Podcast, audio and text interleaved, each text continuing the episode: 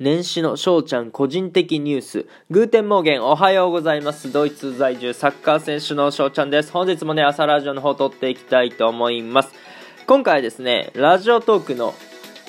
今週のお題トークということでね、年始の個人的ニュースということになっております。翔ちゃんね、の2021年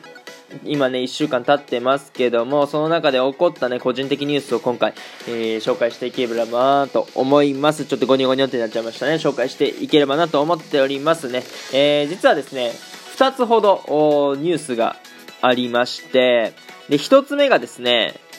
炊飯器のお釜の取っ手が取れました。はい。ね、えー、ご飯を研ぐ時とかね、まあ、お釜を出してお米入れて水でシャーシャーシャーシャーやると思うんですけどもあのお釜のね上の部分取っ手の部分がですね取れました。はい。もう去年のね終わり頃からひびが生えてプランプランみたいになってたんですけどもおそれがもう取れちゃいましてで、ああ、このお釜使えなくなっちゃったかなって思ったんですけども、そのお釜の部分とね、取れた取っ手の部分をちゃんと、炊飯器にセットするときに、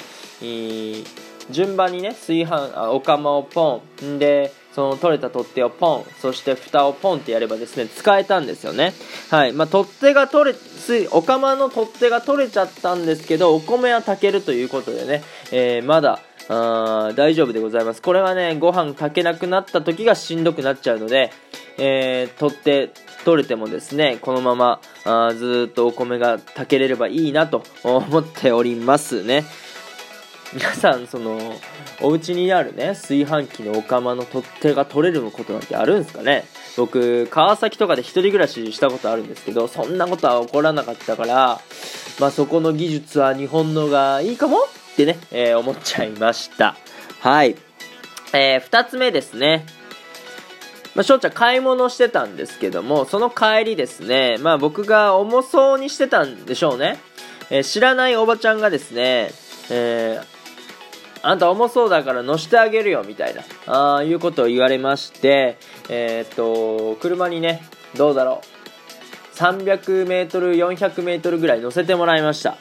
ね、えー、いうことで、翔ちゃん今、あのー、ちょっと遠いところに、え歩いてね、買い物行ってるんですけど、もちろんね、帰りはやっぱりあの荷物を持ってるわけじゃないですか。で、車を持ってないんでね、えー、歩いていくしかないんですけども、おちょっとね、まあ、重そうにしてたんでしょうね。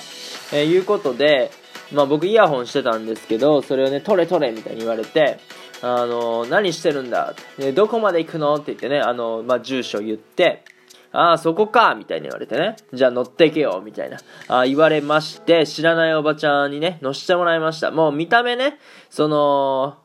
怪しい人ではなかったし、心の底から乗せてあげるよってね、言ってた気がしたんで乗りました。はい。案の定ね、別に何もされることなく、ちゃんとね、家に届けて、えー、送っていただけたのでね、あ優しいなと思いながら、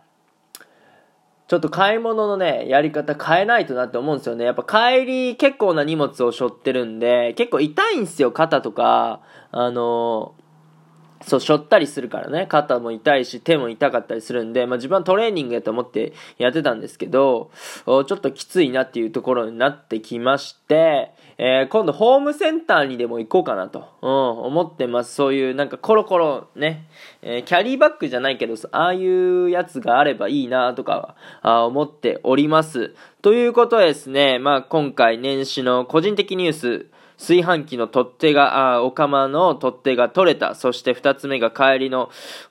買い物の帰りの時に、知らない人にね、乗せてもらった。あというところのね、以上の2点が僕のね、えー、年始